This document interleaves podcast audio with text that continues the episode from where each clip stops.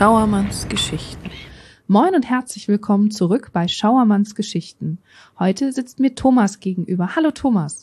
Hallo. Schön, dass du da bist. Du Ja. bist bei der Seemannsmission. Magst du uns kurz erklären, was die Seemannsmission ist und was genau du da machst? Stell dich doch mal kurz vor. Also was die Seemannsmission ist, Seemannsmission ist eine Organisation, die sich weltweit um Seeleute kümmert. Und die deutsche Seemannsmission kümmert sich hier in den deutschen Häfen um Seeleute. Mhm. Es gibt die verschiedenen Stationen in deutschen Hafenstädten. Ja. Und wir hier in Bremerhaven sind von der evangelischen Landeskirche Hannover, äh, Mhm. werden wir unterstützt. Und äh, sind eben auch kirchlich und ich bin auch selber äh, Diakon. Ja. Äh, das heißt, ich habe eine religionspädagogische Ausbildung gemacht.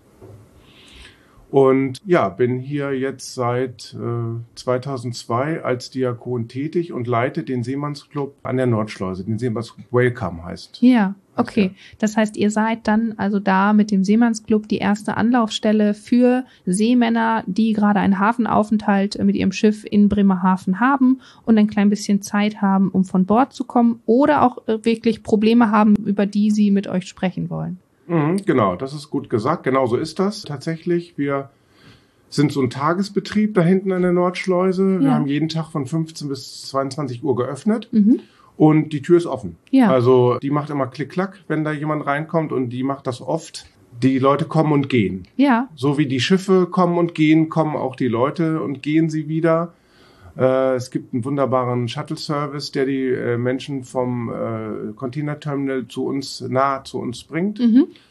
Und alle anderen Seeleute, jetzt so von anderen Hafenpositionen hier in Bremerhaven, die holen wir dann mit unserem eigenen Wagen ja, ab. Aber der Hauptteil kommt eben vom Terminal und verbringt die Zeit zwischen 15 und 22 Uhr bei uns. Mhm. Ganz wie sie eben Zeit haben. ja, wie sie quasi gerade an Bord nicht gebraucht werden und einfach Genau. mal Freizeit haben, was als Seemann, wie ich das schon gelernt habe, ja einfach ein sehr rares Gut ist, vor allen Dingen, wenn man auch mal von Bord kann. Allerdings, ja. Ja. Du bist der Leiter des äh, Seemannsclubs. Was genau machst du da den ganzen Tag? Also wir haben im Vorgespräch nett gesagt, äh, bei dir laufen die Fäden zusammen. Du bist der Mann fürs Feine und fürs Grobe. Was heißt das? Ja, also dieser Seemannsclub, ähm, der empfängt jedes Jahr so, ich sag mal, vor Corona-Zeiten hatten wir so 20.000 Besucher im Jahr. Okay, Äh, mhm. Das ist ein äh, ziemlich großes, schönes Haus. Das ist äh, toll möbliert, das hat eine gute Technik Mhm. und das äh, muss eben alles betreut werden.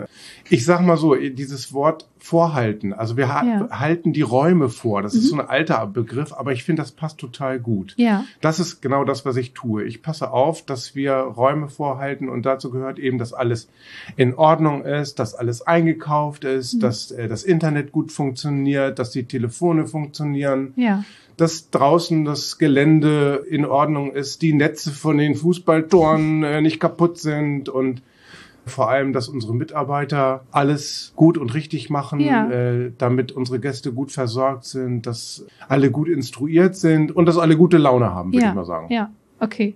Und gleichzeitig nebenher, also das waren jetzt ja die groben Sachen, würde ich mal Ja. behaupten, hast du ja auch noch so das Feine.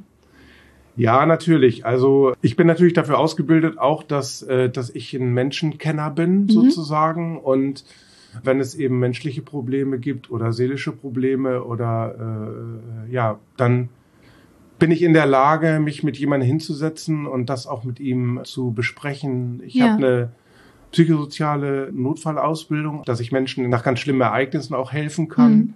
und habe eine gute Ausbildung, eigentlich auch verschiedene Ausbildungen, wo ich sozusagen auf Menschen eingehen kann und ihnen helfen kann, wenn es um Lebensfragen geht. Ja, so. das heißt, du begleitest sie durch ganz schwierige emotionale Momente und bist da so ihr Fels in der Brandung. Genau. Ja. Und genau so eine Geschichte hast du uns heute auch mitgebracht. Ja, schon ein bisschen länger her. Eine Geschichte, die jetzt nicht unbedingt so speziell ist, weil natürlich Seeleute auch in Krankenhäusern Ja. sind, immer wieder. Ja. Und wir betreuen diese Menschen Ja. in den Krankenhäusern. Und die Geschichte äh, hatte eben auch damit zu tun, dass ein Seemann in, hier in Bremerhaven einen Unfall hatte. Okay. Wir davon informiert wurden, darüber informiert wurden, Ja. dass dieser Seemann im Krankenhaus war.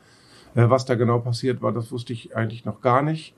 Aber dann heißt es immer, ja, einer muss hinfahren, gucken, Mhm. schauen, Ja. sich um den kümmern und ähm, ja, das war dann an dem dieses Mal dann meine Aufgabe. Okay, ähm, du hattest im Vorgespräch auch gesagt, dass es gar nicht selbstverständlich ist, dass ihr wirklich äh, immer informiert werdet. Das heißt, da hatte der Seemann schon im ersten Moment wirklich Glück, dass ihr vom, vom ersten Moment an da sein konntet. Ja, es ist tatsächlich so, dass clevere Krankenhausmitarbeiter sagen, oh, das ist ja ein Seemann, mhm. dann hier gibt's eine Seemannsmission, dann sagen wir denen doch auch mal Bescheid. Ja, okay.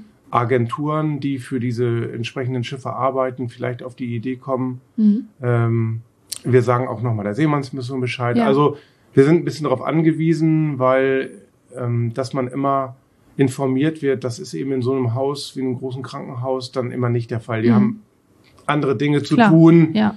Natürlich haben die ihren Job und wir wissen das mittlerweile im Krankenhaus ist es ja so, die müssen sich, die kriegen gerade noch ihre Arbeit genau, geschafft genau, und können ja. sich eigentlich nicht um andere Sachen kümmern. Aber ja. da hatten wir den Wink bekommen, mhm. da ist jemand und da liegt jemand auf der und der Station. Ja, und dann bist du losgefahren.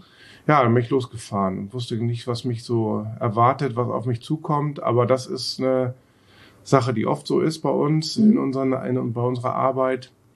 Ich bin dann in das äh, Zimmer reingegangen und fand einen Seemann vor, ein Häufchen Elend, ein Seemann aus den Philippinen, junger Mann. Mhm. Und die Geschichte war die, dass er auf einem Autotransporter äh, gearbeitet hat als Offizier ja. Und dann im Grunde eine Arbeit übernommen hatte, die, ja, die er sozusagen für einen anderen, für einen normalen Seemann gemacht hatte, so nach dem Motto, gib mal her, mach ich jetzt mal eben. Mhm. Er hat sich in so einen kleinen Gabelstapler gesetzt und äh, ist auf der Rampe von dem Autotransporter mit dem Gabelstapler umgekippt. Okay. Und der Gabelstapler hat ihm den rechten Unterschenkel zerquetscht, sozusagen. Okay, ja. Das ist äh, heftig. Und als ich dann reinkam, das war die Szene so, ein äh, verheulter und kaputter junger Mann, schmal und das Bein lag auf so einer Beinschiene und das Bein sah richtig schlecht aus. Also du kannst der Fuß sah richtig schlecht ja, aus. Du kannst es ja auch beurteilen. Du hast äh, ja quasi in deinem ersten Leben oder früher mal eine Ausbildung zum Krankenpfleger auch gemacht. Das heißt, du bist vertraut mit so einem Anblick und konntest also auch schon einschätzen, dass das keine gute Situation genau, ist. Genau, das mhm. habe ich also von vornherein gesehen. Also bei de, äh, in dem, zum, zum Zeitpunkt, als er da war, hatte ich das Gefühl, versuchte man nochmal zu gucken, wie, wie wird das mit dem Bein, mhm. wie entwickelt sich das mit dem Bein. Also gab es noch Hoffnung. Mhm. Da war noch Hoffnung. Und das war im Grunde, dieses Wort Hoffnung, war im Grunde das, was diese ganze Sache tatsächlich auszeichnete. Also mhm. es war im Grunde ein Hoffen und Warten und flehentliches Hoffen, dass dieser Fuß gut wird. Ja, ja damit waren viele Besuche dann gekennzeichnet, die ich dann auch noch äh, nachfolgend gemacht mhm. Bleibt dieser Fuß dran oder bleibt dieser Fuß nicht dran? Das ja. war die große Frage. Ja, und das hat sich dann ja auch eine ganze Zeit lang gezogen, diese Entscheidung. Genau. Bevor ein Arzt sozusagen die Entscheidung trifft, dass das nicht mehr geht, mhm. das macht er sich natürlich nicht leicht. Nein. Da, die haben alles versucht da in, äh, im Krankenhaus, ja. damit der Fuß eben erhalten werden kann. Aber es zeigte sich eben dann, dann irgendwann, dass es nicht mehr ging. Mhm. Und dann musste tatsächlich der Fuß amputiert werden. Okay, das ist natürlich ein, ein Wahnsinnsschicksalsschlag. Ja, wir hatten also mittlerweile in diesem Krankenzimmer, der Mann war schon viele Wochen da, wir hatten mittlerweile, das war auch so ein bisschen wie Lager. Äh, Reiskocher wurde installiert, mhm. weil äh, das ist immer so äh, das allererste für asiatische Seeleute, wenn ja. die da vernünftig essen wollen, dann mhm. brauchen die morgens, mittags, abends Reis. Ja. Das kennt man in so einer Krankenhausküche nicht. Nee. Das kennen wir aber, das äh, mache ich denen auch nicht zum Vorwurf, aber dann muss man sich eben behelfen. Mhm. Und schlussendlich war auch die Frau von dem jungen Mann eingeflogen worden. Das ist auch eine tolle Sache, auch nicht selbstverständlich. Auch nicht selbstverständlich. Die Reederei hatte dafür gesorgt, dass sie sozusagen in einem Hotel nahe beim Krankenhaus wohnen konnte. Aber ich sag mal, äh, die Verzweiflung war natürlich groß. Ne? Auf also allen als, Seiten, ja. ja als ja. es darum ging, dass nun dieser Fuß ab sollte, hm. wurde klar, dass dieser junge Offizier sein, eigentlich seinen Beruf nicht ausüben kann als dass seine Offizier. Karriere beendet ja. sein würde. Und, und das ist ja gerade für philippinische Seeleute wirklich ein, ein ganz hartes Urteil, ein ganz hartes Schicksal, weil, so wie ich das weiß, ernähren also die Seemänner letztendlich die komplette Nation. Also da fährt immer einer der Familie fährt zur mhm. See und ernährt die komplette Familie. Und das fiel jetzt bei diesem jungen Mann ja weg. Ja, also ist tatsächlich genauso wie du sagst. Das sind ja Großfamilien mhm. und wenn jemand See, als Seemann fährt, dann, dann ist er ein angesehener Mann. Das mhm. ist also eine ganz angesehene Sache auch. verdienen regelmäßig gutes Geld. Ja. Und Arbeitslosigkeit auf den Philippinen ist irre hoch. Die Leute verdienen sich mit irgendwelchen äh, Jobs ihr Leben da. Aber das ist also ärmlich. Die leben auf den Straßen teilweise. Die, Ja. die viele Menschen. Ja. Diese Seeleute, die können sich ein Haus bauen, ne? Mhm. Und die können sich was leisten und aber haben eben auch eine große Familie zu versorgen. Und das Moped vom Schwager muss dann auch nochmal äh, ein Hinterrad haben. Das bezahlt alles der Seemann. Mhm. Ja, ja. Alle, ähm, äh, alle wollen was von ihm. Und der hat einen Stand da, aber das ist eben in so einem Fall, wenn sowas passiert, brutal. Dann ist das vorbei. Ja, und du hast ja in der Zeit, wo du da mit ihm gesessen hast, wo du ihn besucht hast, auch ganz viel über ihn selber, den Seemann, erfahren. Magst du da noch ein bisschen über seine Geschichte erzählen? Ja, der erzählte mir, dass er als kleiner Junge immer an einem Haus von einem Seemann vorbeigegangen ist, als er zur Schule ging, jeden Tag, und hat eben immer gedacht, wow, so ein tolles Haus und so ein tolles Leben und das will ich auch haben Mhm. und hatte sich eben auch tatsächlich dafür entschieden, dass er sagt, ich will Seemann werden. Ja, diese Entscheidung, das muss dann auch erstmal passieren. Also es muss dann auch Geld bezahlt werden für so eine Schule, für so eine Mariner School, wie die Mhm. Schulen da heißen, wo man eine Ausbildung machen kann. Das kostet alles Geld. Also mit vielen Entbehrungen ist das auch Ja, für verbunden, so ein Werdegang. ja, Aber tatsächlich, der hat das durchgehalten und hat die Ausbildung auch durchgehalten und die Familie hat es durchgehalten, ihn zu unterstützen und er hat das tatsächlich geschafft und hat dann eben bei einer angesehenen Reederei tatsächlich einen Job bekommen, Mhm. was auch nicht immer so äh, normal ist. Äh, es gibt auch viele arbeitslose äh, Seeleute Ja. auf den Philippinen.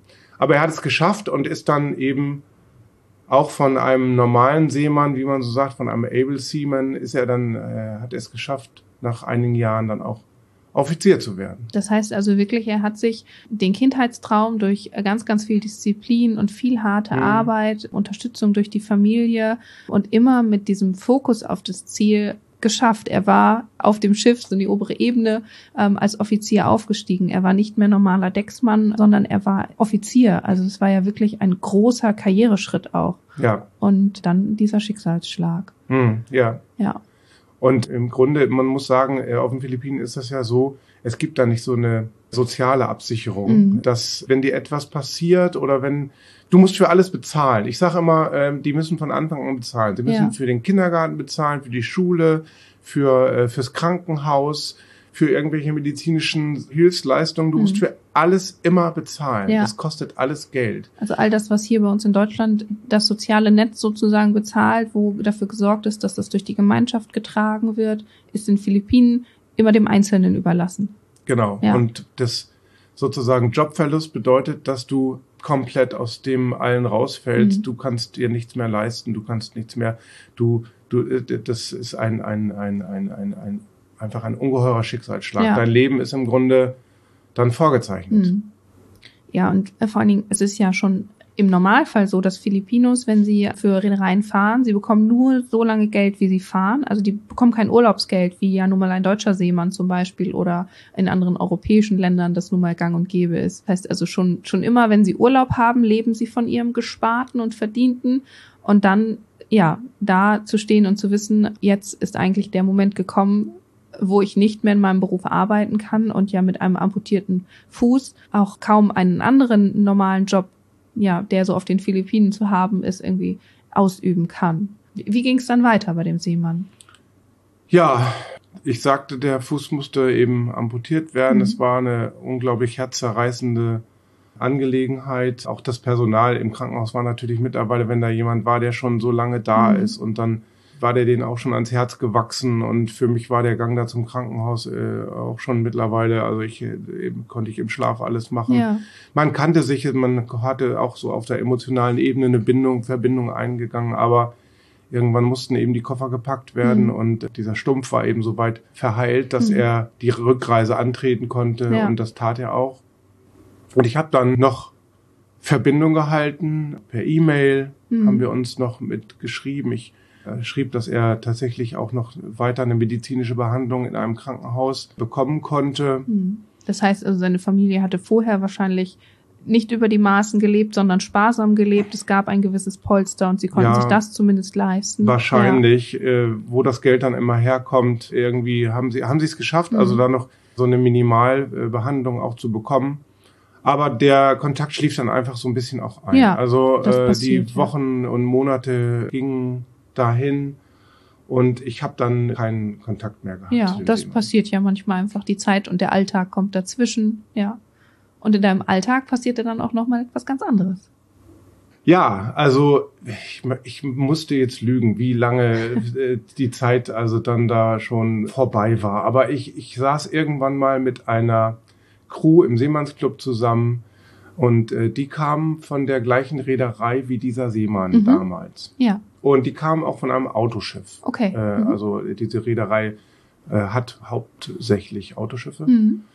Und wir kamen ins Gespräch und so weiter und ich fragte die Crew, ja, wie es denn ist und so weiter. Ja, ganz gut, an Bord, wunderbar, ist in Ordnung, Stimmung ist gut. Ja, Sie hätten einen guten Kapitän und ähm, das ist immer schon die halbe Miete. ja, mit dem steht's und fällt's. Genau, richtig. Und dann erzählten sie mir übrigens, dieser Kapitän hat aber nur einen Fuß. Wahnsinn. Das ist für mich, ich, das hast du ja schon im Vorgespräch erzählt und ich bekomme so eine Gänsehaut und so ein Lächeln im Gesicht, weil ich das so berührend finde, dass dieser Mensch, der sich ja schon in seinem Jugend und äh, als sehr strebsam, als sehr fokussiert und engagiert gezeigt hat, es geschafft hat, weiterzumachen und nicht nur weiterzumachen, sondern noch befördert zu werden und besser zu werden. Wahnsinn. Also es ist toll. Ja, Einfach es war toll. also tatsächlich so, dass dieser junge Mann ist tatsächlich, der es war. Ja. Also ich, es war die gleiche Reederei eben. Es war der, wir haben darüber geredet. Ich Mhm. fragte die Crew, ist das, sieht der so und so aus? Ja, ja, ja, ja. Und Ja. der hatte der, der und diesen Unfall. Ja, ja, ja, der Mhm. hatte diesen Unfall. Ja. Tatsächlich muss es also so auch passiert sein, dass die Reederei auch gesagt hat, wir lassen den Mann nicht fallen Mhm. und kümmern uns weiter drum. Und dass er tatsächlich dann weitergemacht hat und in der, ja, in der Reederei wieder angestellt wurde und Ja. dann tatsächlich dann äh, irgendwann ein eigenes Schiff Wahnsinn. führte. Ja. Und ich gehe mal davon aus, dass er eine Prothese vielleicht hat. Das ist wahrscheinlich.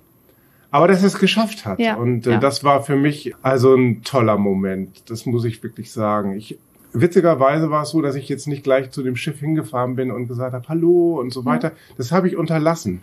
Im Nachhinein denke ich, das war mir überhaupt nicht wichtig. Wichtig war für mich, dass, dass diesem Mann also wieder gut ging. Ja, ja. Und das hätte eben keiner erwartet. Und das Mhm.